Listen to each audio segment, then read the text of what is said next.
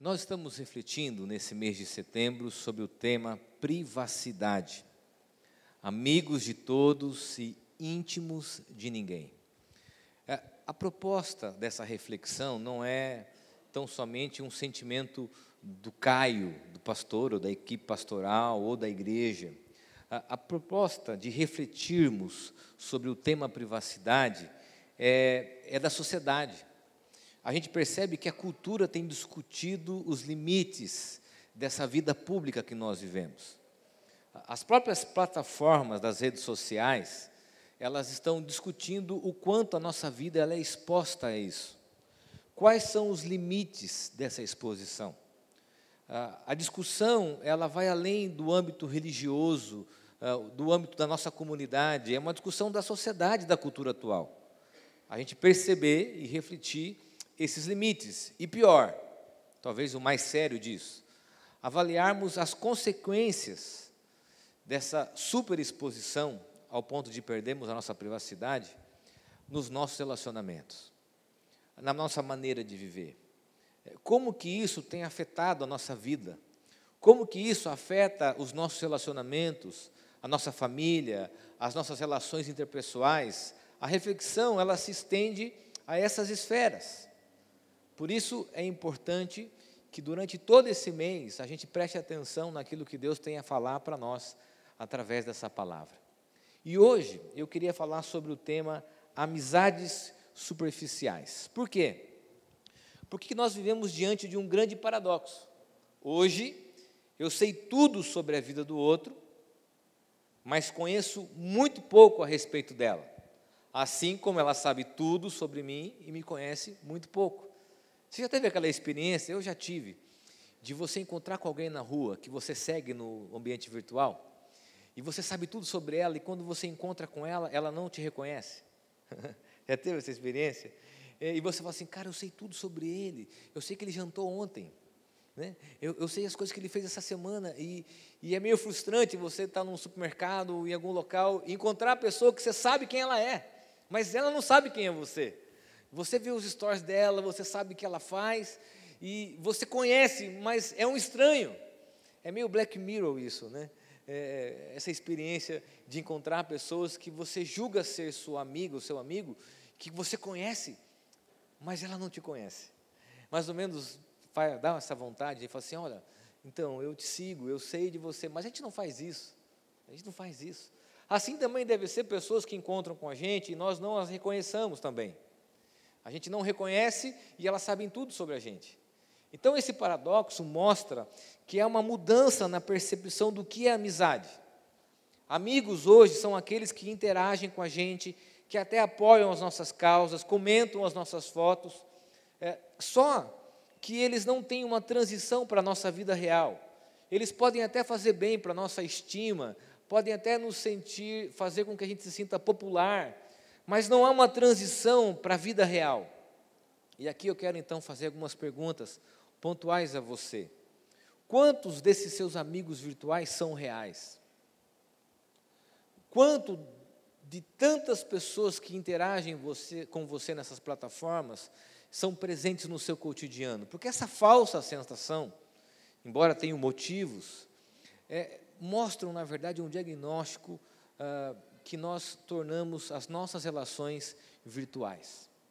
As nossas amizades se tornaram amizades virtuais. Nós virtualizamos os nossos relacionamentos. É claro que é bom, eu uso rede social, você usa.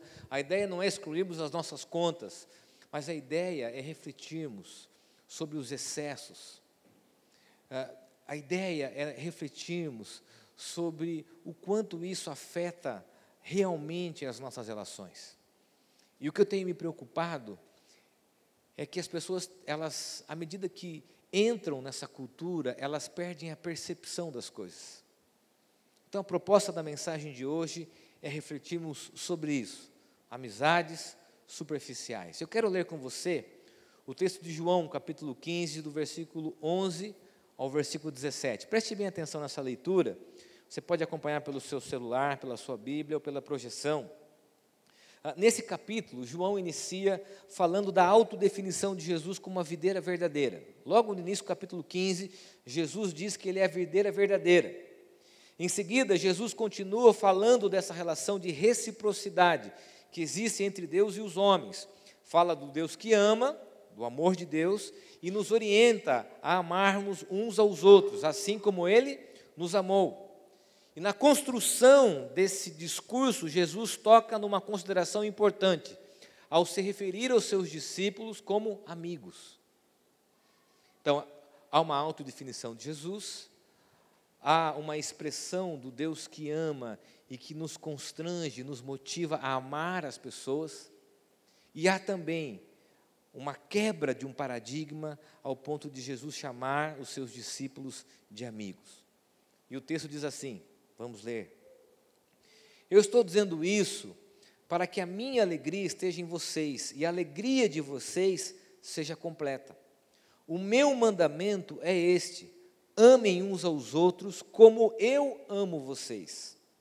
Ninguém tem mais amor pelos seus amigos do que aquele que dá a sua vida por eles. Vocês são os meus amigos se fazem o que eu mando. Eu não chamo mais vocês de empregados, pois o empregado não sabe o que o seu patrão faz, mas chamo vocês de amigos, pois tenho dito a vocês tudo o que ouvi do meu Pai. Não foram vocês que me escolheram, pelo contrário, fui eu que os escolhi para que vão e deem fruto, e que esse fruto não se perca. Isso, a fim de que o Pai lhes dê tudo o que pedirem em meu nome. O que eu mando a vocês é isto: amem uns aos outros. A primeira consideração desse texto, diante da narrativa que nós vimos, e dessas considerações explicando todo o contexto do capítulo 15, é que amizades verdadeiras, elas não são utilitárias. Preste bem atenção nisso, porque isso diz muito dos nossos dias atuais. Amizades verdadeiras, elas não são utilitárias. O versículo 15 diz que eu não chamo mais vocês de empregados, pois o empregado não sabe o que o seu patrão faz. A palavra aqui empregado, nessa tradução, também pode ser traduzida por servo ou escravo. A expressão aqui é dolói, aquele que recebe ordens específicas e tem então somente a preocupação de cumpri-las. O empregado, o servo, o escravo aqui é aquele que apenas obedece, sem questionar. O que Jesus está dizendo é que na relação dele com os seus discípulos e com todos nós que seguimos a Jesus, não é mais esse pressuposto de alguém servir ao outro. É, não é mais uma relação baseada tão somente em obedecer, mas é uma relação baseada num relacionamento de amizade. Ah, Jesus propõe, e além da compreensão religiosa da época, porque na época era muito comum entre o rabi e os seus seguidores, que os seus seguidores obedecessem tão somente. Então, Jesus está dizendo o seguinte: olha, preste atenção, uh, eu não chamo vocês mais de empregados, de servos, de escravos. Eu não quero ter esse tipo de relacionamento com vocês. Isso mostra para a gente que nós não devemos ter relacionamentos utilitários. Qual é a aplicação disso? Preste bem atenção. Temos que avaliar se os nossos relacionamentos são utilitários, ao ponto de usarmos as pessoas para os nossos próprios interesses. Então, a amizade que Jesus propõe, o relacionamento que ele propõe aos seus discípulos, não é um relacionamento baseado na troca, no interesse, na servidão, na obediência. O que Jesus propõe é um relacionamento pautado na amizade, não mais no que o outro pode me oferecer que, que isso aplica à nossa vida? A sua e a minha vida? O fato de que nós estamos cada vez mais atentos à quantidade de seguidores, curtidas, comentários, e sem percebermos, nosso conceito de amizade vai se tornando gradativamente uma uma mera busca por popularidade e por uma palavra que tem adoecido as nossas relações, a palavra network a gente se aproxima das pessoas com algum tipo de interesse econômico, social. As nossas amizades são pautadas naquilo que o outro oferece. Por isso que na cultura atual, a gente quer seguidor e não amigo. A gente quer o quê? Influenciar. A moda hoje é você influenciar pessoas. Mas espera aí. Se Jesus não quer essa relação diferente, mas uma relação de igualdade, de amizade, isso nos mostra que as nossas relações afetivas, elas não podem ser pautadas nessa ideia da cultura de mentorear o outro, de liderar e de não estabelecer relacionamentos de amizades reais e verdadeiras. Você percebe isso? Que hoje a gente quer amigo para nos admirar, a gente quer amigo que olhem para a nossa vida e admirem a nossa vida, sigam a nossa vida. Ah, digam para a gente o quanto nós somos felizes, o quanto nós somos bem-sucedidos. É, a gente quer amigo, na verdade, que ofereça algum tipo de troca, é, não só no ponto de vista do relacionamento afetivo, mas que seja uma ponto de contato com alguma coisa. A gente quer influenciar para que as pessoas olhem e falem: nossa, que ideia legal, que pensamento, que frase. Só que a amizade, o relacionamento de Jesus não é pautado nessa utilidade. Você entende isso? É pautado num relacionamento que ele quer propor aos discípulos de amizade. Paul Tripp diz o seguinte: a amizade verdadeira tira você da escuridão da privacidade pessoal para a sinceridade amorosa do interesse mútuo. Não é só o meu interesse, é um interesse mútuo. E, e eu percebo que as amizades hoje se tornaram competitivas. As pessoas competem as pessoas, elas têm dificuldade de colocar as suas fragilidades, porque as amizades são utilitárias. Elas estão armadas. Muitos casais saem da sua casa quando vão encontrar com outros casais e no trajeto falam assim: ó, não fala sobre isso. Não fala sobre o nosso filho, não fala sobre o nosso problema, não fala da nossa crise financeira. Ah, ou tão somente se aproximam de pessoas, imaginando que essas pessoas podem ajudá-las a alguma coisa. Esse tipo de relacionamento não é uma amizade, porque amizades verdadeiras não são pautadas no interesse utilitário. E talvez muita gente aqui já tenha experimentado isso do lado contrário, tenha sido usado e usada por alguém, e sabe do que eu estou dizendo. O que Jesus propõe, preste bem atenção, o Jesus propõe não é uma relação utilitária de obediência. Eu quero fazer aqui uma observação importante sobre isso, que diz respeito até à educação dos nossos filhos. Ah, porque até um período da nossa vida a gente manda nos filhos, os filhos obedecem e a gente estabelece que isso é um padrão. Ok, importante obediência, é importante você ensinar o seu filho. Mas chega um momento, numa transição de idade, que não é só isso que estabelece o vínculo. Você entende isso? Chega um momento, e nós vivemos isso, que não é só obedecer, a obedecer é toda a vida, mas o vínculo não é mais pautado na autoridade, o vínculo tem que ser pautado na amizade. E esse é o grande desafio para nós, e eu digo para você que tem sido um grande desafio para mim. Meu filho Lucas chegou para mim algum tempo atrás e falou assim: Pai, quero dizer uma coisa importante para você. Quero conversar. Eu falei: Ih, meu Deus, vamos lá. Quero dizer para você que você não é o único melhor amigo que eu tenho. Ah, como assim? Vou lá na sua escola ver quem são os seus outros melhores amigos. Não é assim? Está descobrindo o mundo, está descobrindo o relacionamento e nós temos que aprender a nos relacionarmos com os nossos filhos numa outra perspectiva, que não só essa perspectiva unilateral de cima para baixo. E aí talvez entender que os nossos filhos são diferentes de nós, que nessas diferenças é preciso que os vínculos sejam estabelecidos na amizade, no relacionamento, e esse é o grande desafio. A, a gente está sofrendo com o mal, nós transformamos as nossas relações em utilidade. Vou fazer apenas uma observação, não fique chateado comigo. Um dos exemplos mais práticos e comuns que nós transformamos as nossas amizades em relação utilitárias é quando, por exemplo, nós temos um produto para vender ou entramos em algum tipo de rede, algum tipo de negócio, e a primeira coisa que a gente faz é vender isso para os nossos amigos. Não é? Quando a gente faz isso, a gente transforma a amizade em utilidade. Cuidado, porque certas estratégias, elas transformam a amizade em negócios, e isso é trágico. Isso é trágico. Isso é trágico. Porque amizades verdadeiras não são utilitárias. Segunda consideração do texto, nós temos aqui a ênfase do texto. Primeiro, Jesus estabelece que não quer mais se relacionar com os discípulos como se relaciona com o empregado, como o servo se relaciona com o seu patrão. Ele quer chamá-los de amigo. E isso expressa um princípio importante. Amizades verdadeiras expressam uma espiritualidade saudável. Em algum momento da vida cristã, a gente desconsiderou a importância da amizade, mas uma espiritualidade saudável pressupõe amigos, amizades verdadeiras. Duas expressões: amem uns aos outros como eu amo vocês. Ele diz: Mas chamo vocês de amigos. Olha que interessante. Jesus está estabelecendo aqui um princípio na sua relação com os seus discípulos, a amizade.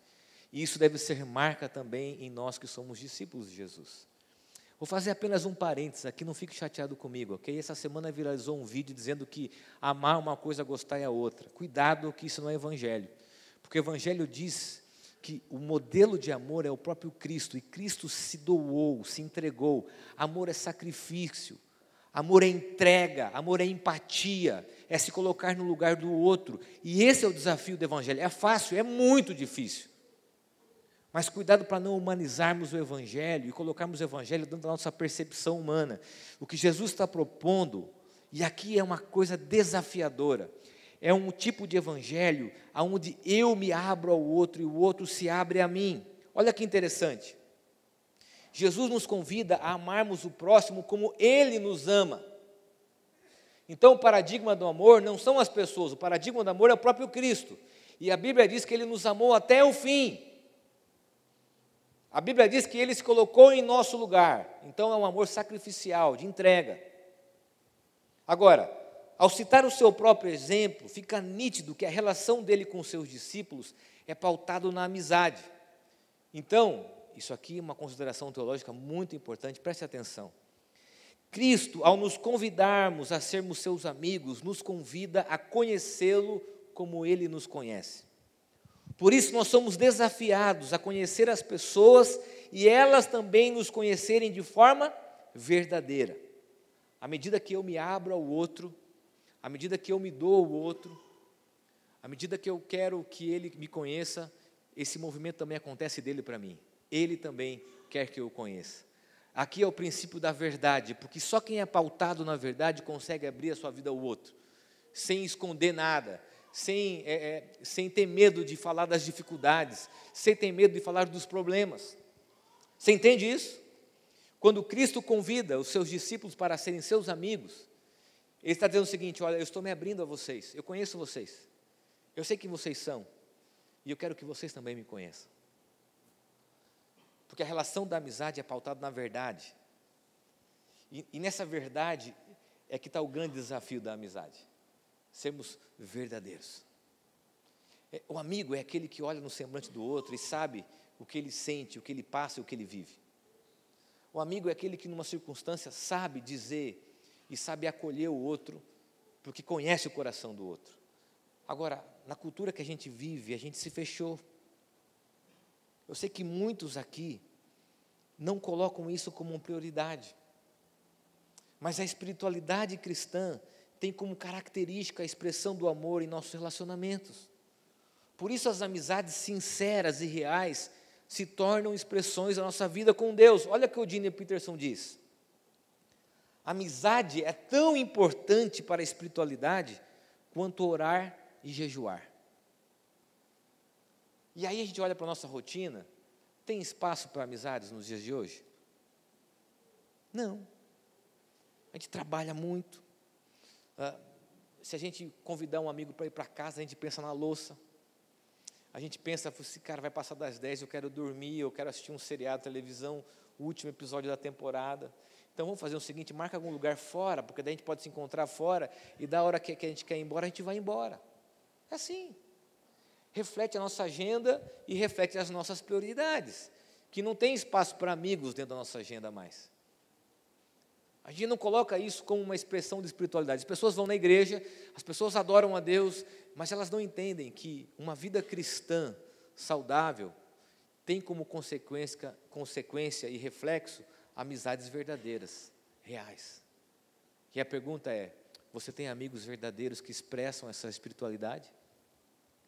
Porque na vida cristã, uma das consequências reais se estabelece na medida que nós temos amigos reais.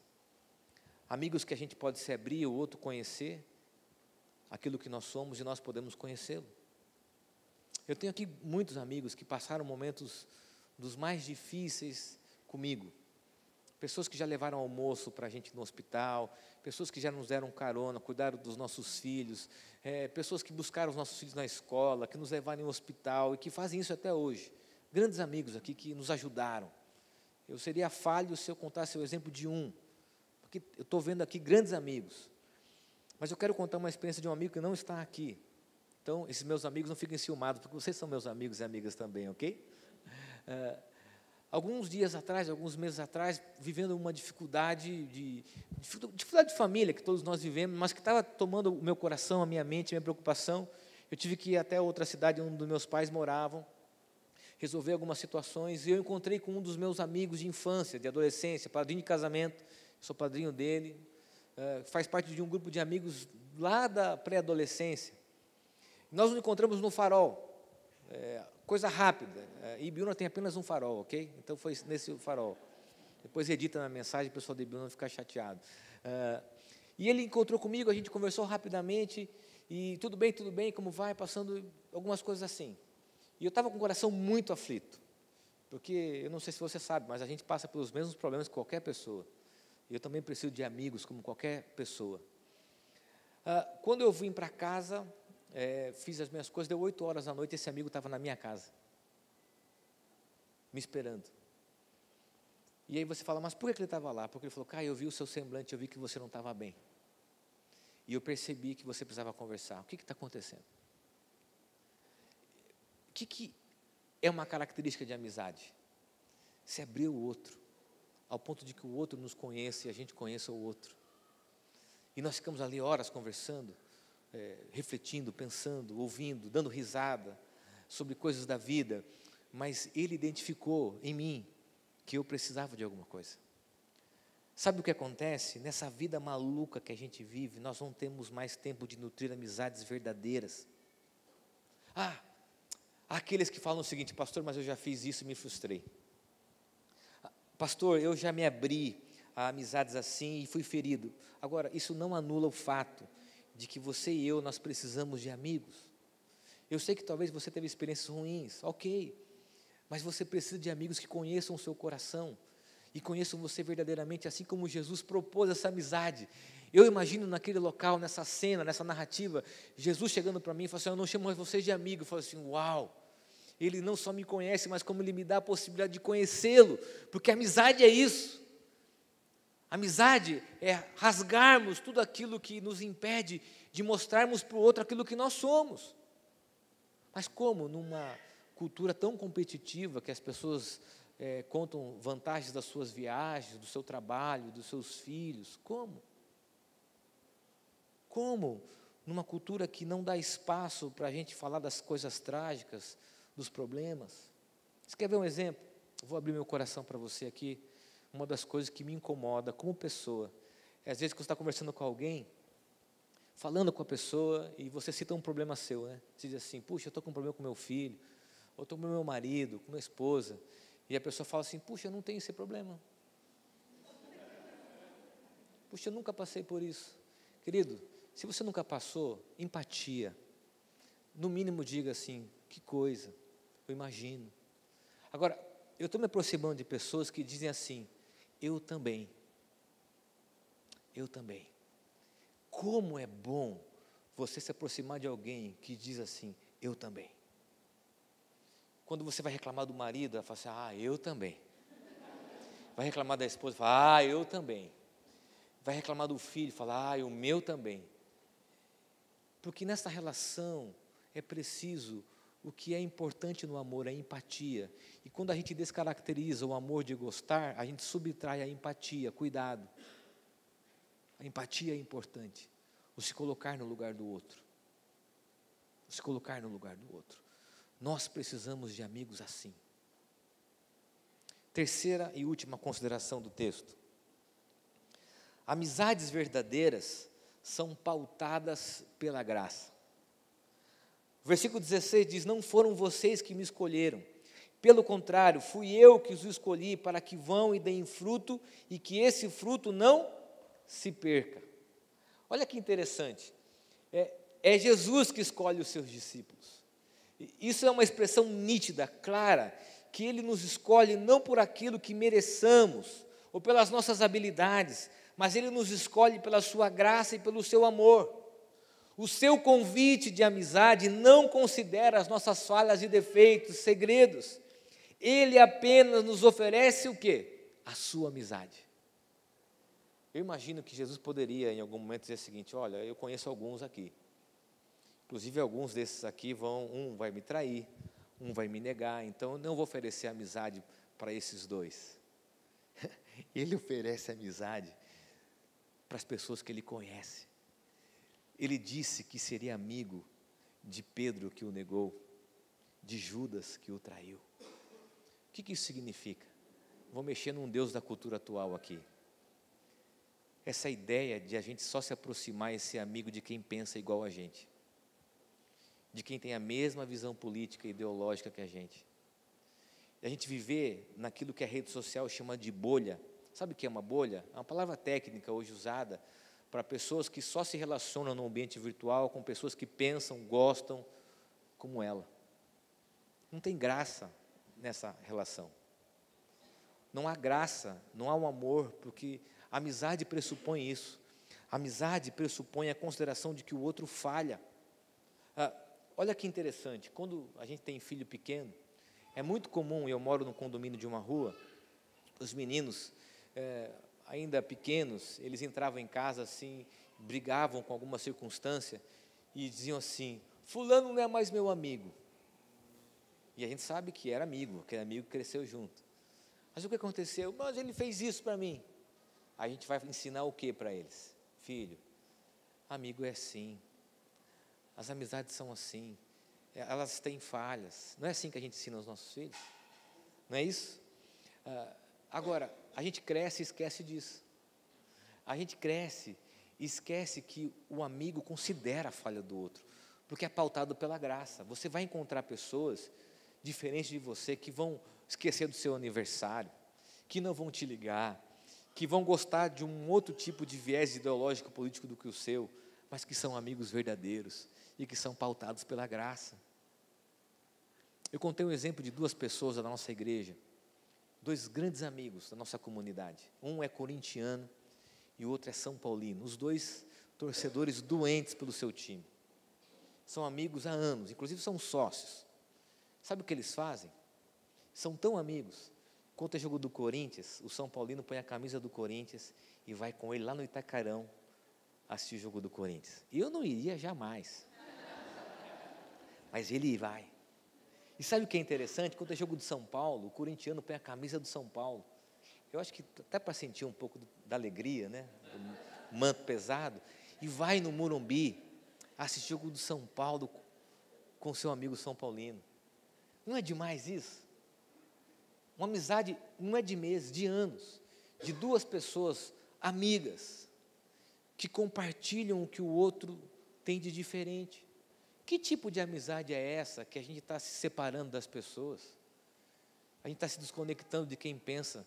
E o ambiente virtual está dilacerando os nossos relacionamentos, está subtraindo de nós algo tão importante: amizades.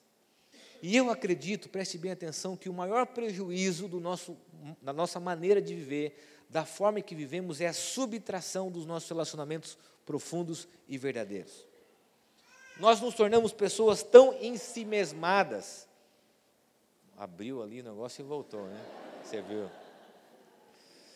Nós nos tornamos pessoas tão ensimesmadas, ou seja, focadas em si mesma, na nossa própria agenda de vida, que nós nos protegemos e nos afastamos das pessoas.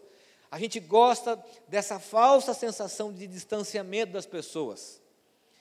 E a gente acaba se aproximando só daqueles que pensam como nós, que curtem as nossas frases, que gostam das nossas opiniões, que concordem com aquilo que nós falamos. Isso não é amizade, isso é uma bolha. Agora, a verdadeira amizade, ela é incrivelmente desafiadora. A verdadeira amizade, ela é incrivelmente desconfortante.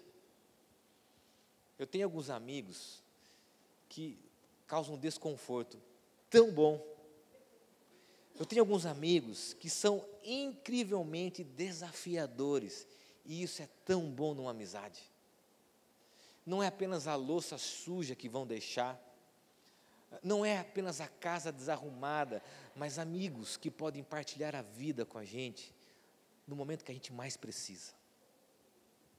C.S. Lewis diz que nós vivemos em um mundo faminto de solidão, silêncio e privacidade, e, portanto, carente de meditação e amizade verdadeira.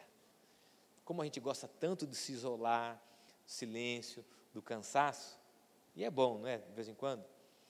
Confesso uma coisa para você aqui. Quando eu estou muito cansado, saindo de São Paulo, eu falo, Senhor, que não tenha ninguém do meu lado num cometa, só para mim dormir. Eu vou pensando no metrô assim, e aí eu chego lá, tem alguém do meu lado, que quer partilhar a vida, que quer contar histórias. E a gente é visto e, e se coloca numa situação tão desafiadora, num desconforto importante para a gente. Porque se não há esse desconforto, não há amizade. Preste bem atenção. Ah, um dia você vai precisar de pessoas ao seu lado e a vida vai te mostrar isso, talvez de uma forma tão trágica. Você vai precisar de amigos verdadeiros para partilhar a vida. Casais precisam de amigos casais. Pais que têm filhos precisam de amigos que têm filhos. Namorados precisam de casais de namorados. Nós precisamos de amigos para partilhar a vida, porque o Evangelho é isso, e o que Cristo propõe na sua relação com os discípulos é o princípio da amizade. O que é o Evangelho? É o Deus que olha para nós, considera as nossas falhas, se entrega, morre por nós, sendo nós ainda pecadores, é o que diz Romanos, para reconciliar a nossa relação, nos conectar novamente, através de Cristo, para nos chamar de amigos. Eu creio que se Jesus diz isso, é porque ele sabe que a amizade é algo tão importante na nossa relação de discipulado com Ele. Por isso que para mim discipulado tem a ver mais com amizade do que com uma regra e com ensino. E eu quero terminar com uma frase do Gladir Cabral, num dos vídeos que ele canta essa canção que nós cantamos agora, chamada Abrigo.